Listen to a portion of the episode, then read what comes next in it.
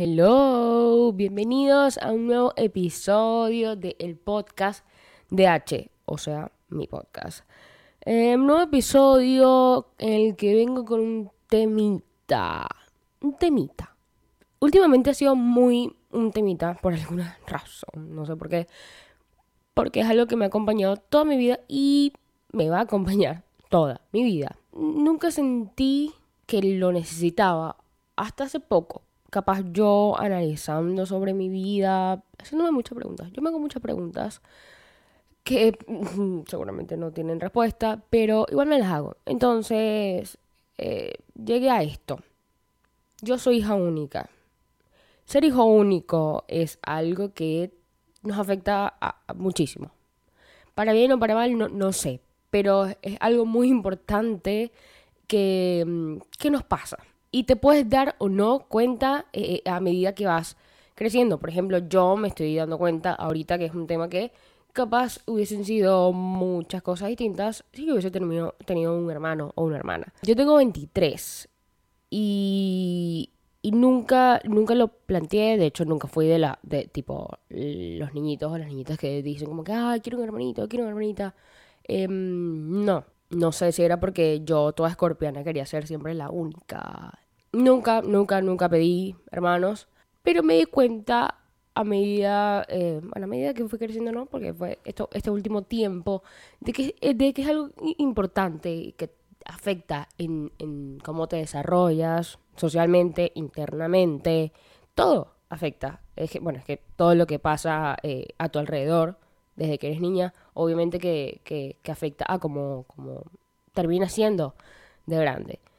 Y llegué a la conclusión que esto es que me, mucho me ha afectado. Porque siento que capaz mi, mi, mi intro, mi, ¿cómo se dice? Una persona introvertida. Bueno, lo introvertida que yo fui por muchísimo, muchísimo tiempo, era debido a eso. Que me faltaba como una compañía con quien ser yo realmente, como que poder tipo, yo no tenía eso de que ibas con tus papás y le hacías una coreografía y ellos te grababan y después 20 años después veían el video tuyo bailando con tu hermanito tu hermanita haciendo cosas. No tengo nada. Mm, nada. Y, y, es algo que, es algo, es algo que me da mucho fomo. Me da mucho fomo porque es que aparte de paso, mi mamá no tiene como ¿Viste esas mamás super aesthetics que tenían como las fotitos así, Polaroids y cositas así en el embarazo? Cuando te bañaron por primera vez, cuando se te cayó el dientito, la cosita. No tengo, no tengo eso. No sé si hay alguna pregunta que yo le tenga que hacer a mi mamá, que soy como un tipo adoptada, que no habría ningún problema. Pero eh, no, lo creo, no creo que lo sea tampoco, pero no lo tengo. Entonces, nada, no sé a qué venía eso, pero lo quería decir, que no tengo las fotos Asterix para publicar en Instagram de cuando era bebé. El punto, nos afecta, nos afecta en nuestra personalidad no tener como esa compañía de hermano o hermana que, que, que, siempre, que siempre, escuchen lo que que siempre debería existir. Para pelear, para compararse, para celar, todo eso te va, eh, te va sumando a ti. Llegué a la conclusión de esto porque mm, me di cuenta que eh, mis papás no me ponen, me ponen cero presión de hecho, ellos nunca me dijeron como que, ay, tienes que estudiar esta carrera o tal. Nunca. mis papás, por ese lado, son bastante relajados.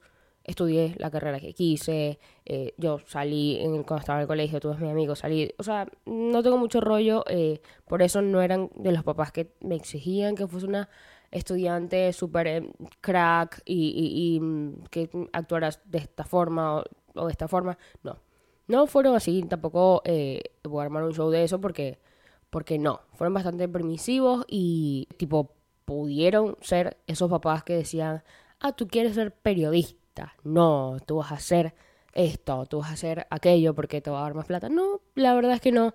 Me dejaron e-, elegir con total libertad. Ahora, a pesar de que ellos no me ponen nada de presión y siempre me dicen, hija, o sea, al, al, haz lo que te haga a ti feliz. O sea, no pienses en nosotros, no pienses que eres nuestra responsabilidad, que tienes que encargarte de nosotros. Siempre me dejan eso muy claro, pero la responsabilidad está, porque soy, porque, porque soy yo y ya.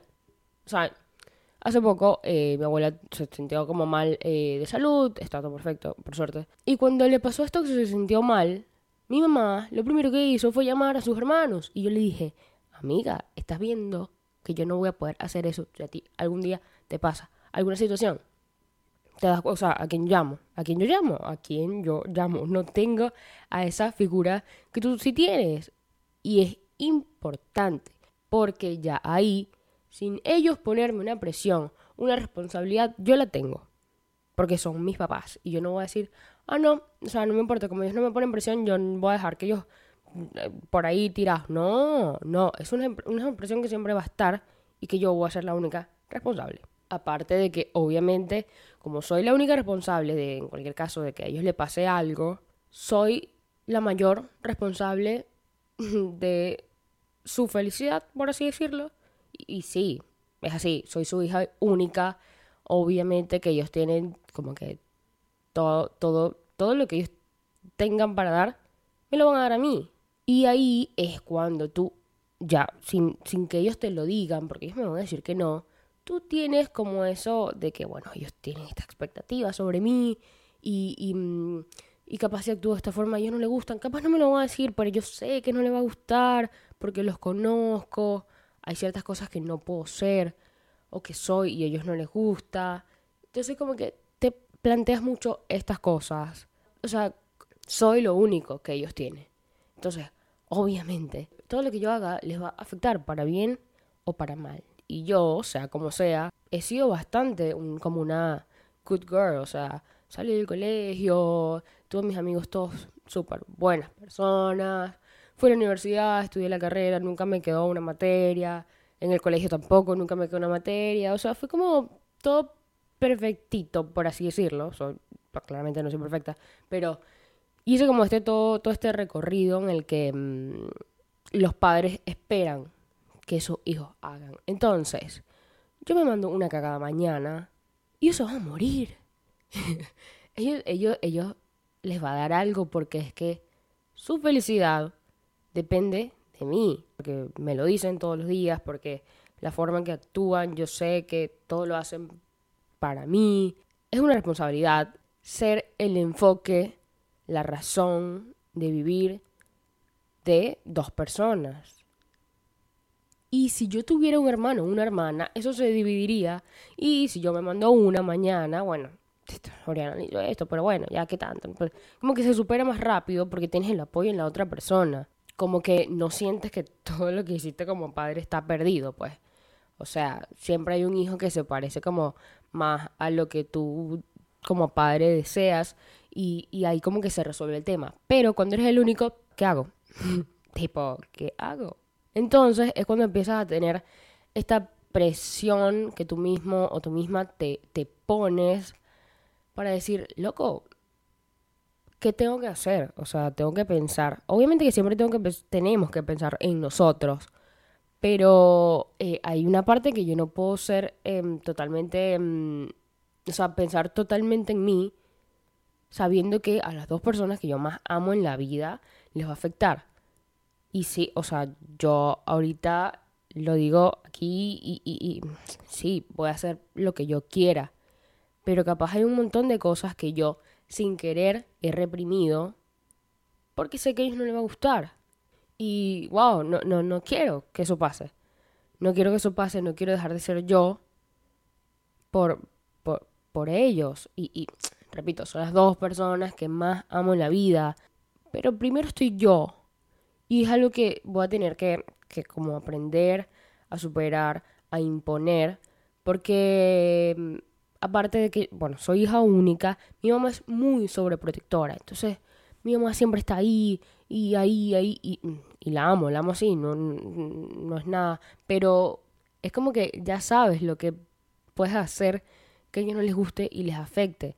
Entonces mm, e, es bastante complicado asimilarlo ahorita, eh, a los 23, en el que sí, capaz hay un montón de cosas que yo dejé de hacer por porque toda la atención estaba puesta en mí y yo tenía que actuar de cierta forma. Ahora como que me estoy cuestionando cosas. O sea, yo todas las cosas que he hecho, lo de mi personalidad, que soy, que muestro, es porque realmente es así, soy así, quiero mostrar esa parte de mí, o es porque buscaba que mis papás estén contentos con la hija que tienen.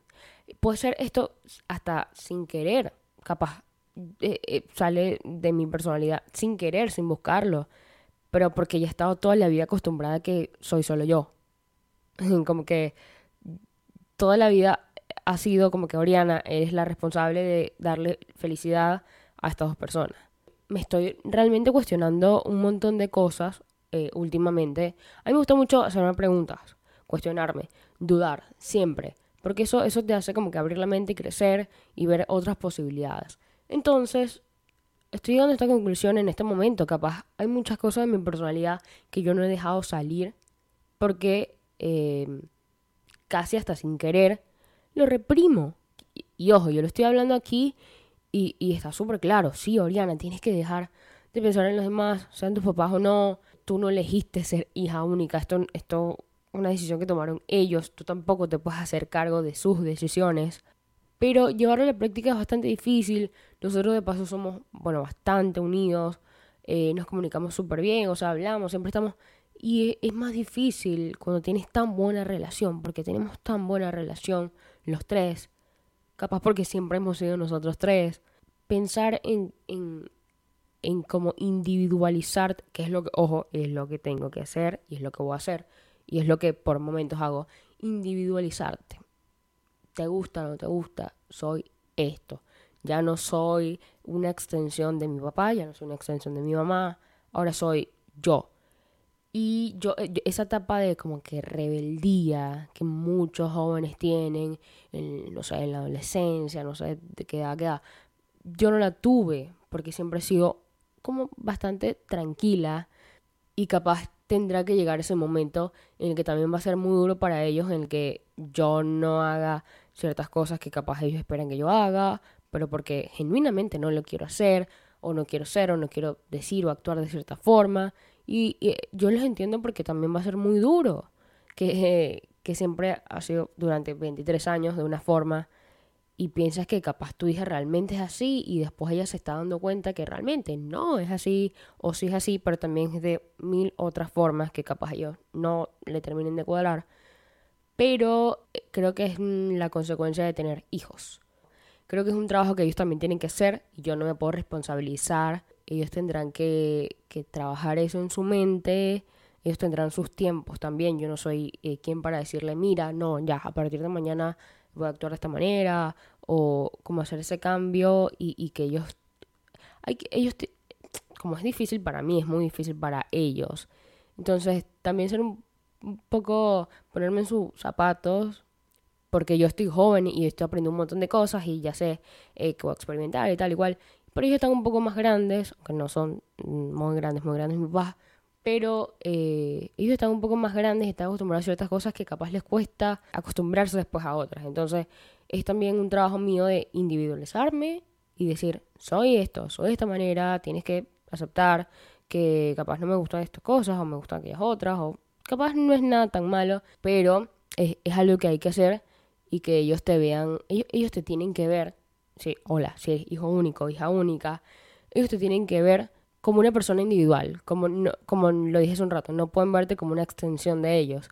Y es nuestro trabajo hacer verlo de la mejor manera posible, de la forma más linda que encontremos, marcarle los puntos. Mira, soy esto, ya crecí, no me gusta ir a este lugar, ya no quiero hacer esto, no tengo esta costumbre, esta costumbre que tú me estás inculcando, capaz no es tan cercana a lo que yo creo y a lo que me acompaña ahora en mi forma de ser. Y está bien tomar todas esas decisiones. Es, y es difícil. La mayoría de las cosas en la vida son bastante difíciles, sobre todo si son cambios, cosas que hay que aceptar. Pero bueno, todo siempre tiene un fin positivo que es crecer. Siempre lo importante es crecer y que estemos bien eh, con nosotros mismos, con nosotras mismas. Así que, nada, si eres hijo único, hija única, te acompaño. Amigue, estoy contigo totalmente, entiendo por todo lo que has pasado y entiendo, entiendo que tenemos una personalidad distinta, distinta, somos un poco distintos, para bien o para mal, no lo sabemos, pero, pero sí es algo que nos ha afectado hasta sin querer en nuestra personalidad. Y esto fue todo por el episodio de hoy. Especial hijos, hijes únicas. Pero no, nada. bien, este, esto es todo lo que tengo para decir por ahora. Eh, recuerden seguirme en mi Instagram, arroba Oriana. Oriana con H al principio y V pequeña. Y that's it. Nos escuchamos en el próximo episodio. Chao.